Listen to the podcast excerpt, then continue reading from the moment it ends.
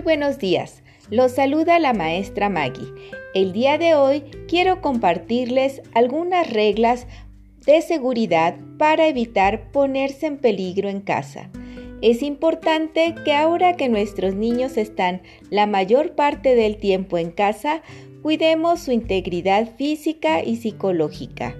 Por lo tanto, es muy importante que sigamos estas reglas.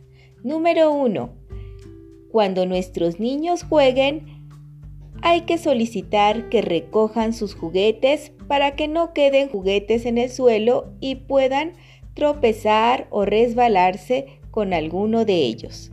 Número 2. Es importante que nuestros niños no estén cerca de lugares en donde haya objetos calientes o puedan derramarse sustancias en donde se puedan quemar como la estufa o algún otro lugar como planchas o lugares en donde puedan quemarse.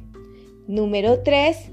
Es importante que nuestros niños estén a cargo de personas seguras que los quieran, que los respeten y evitar todo tipo de maltrato físico y psicológico.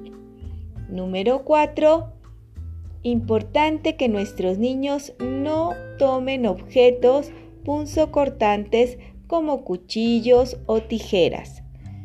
Número 5. Es muy importante que nuestros niños no brinquen en lugares como camas o sillones en donde puedan caer y lastimarse.